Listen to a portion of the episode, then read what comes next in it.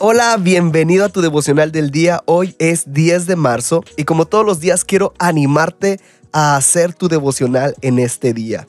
En este podcast tenemos la meta de leer toda la Biblia en un año y para lograrlo hay que leer números 17, 18 y Juan 1. Antes de iniciar, quiero felicitarte porque ya hemos terminado un nuevo libro de la Biblia y estamos iniciando Juan. Felicidades, yo sé que se puede, yo sé que vamos a seguir adelante y que vamos a terminar toda la Biblia juntos, meditando, escudriñando en su palabra. Yo sé que va a ser de gran bendición para nuestra vida. Y hoy el pasaje central lo vamos a encontrar en Juan 1.15 y dice así. Juan el Bautista anunció la verdad acerca de Jesús cuando enseñaba a la gente diciendo, Él es el único.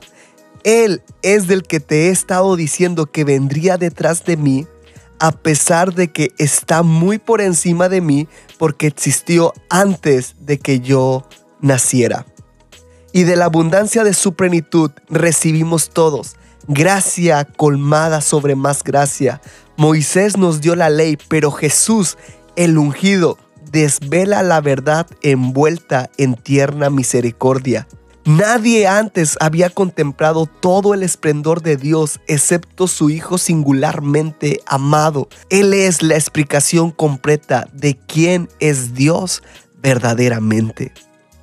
Hay varias joyas en estos versos que, que me llama la atención y una es de que Juan el Bautista dice, Él está muy por encima mío porque existió antes de que yo naciera. Ahora, tú y yo sabemos que Juan el Bautista fue mayor de edad que Jesús, nació antes, pero dice que él existió antes de que Juan naciera. Ahí vemos que Jesús no existió desde que nació por medio de María, sino que él ya era parte de la historia. Aquí hablamos de la eternidad de Jesús, de la divinidad de Jesús.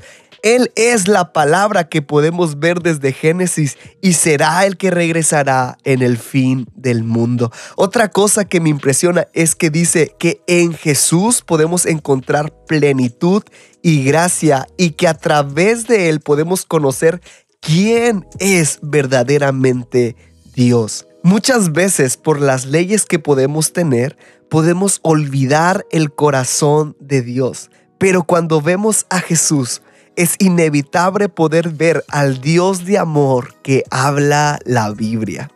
Quiero que juntos meditemos.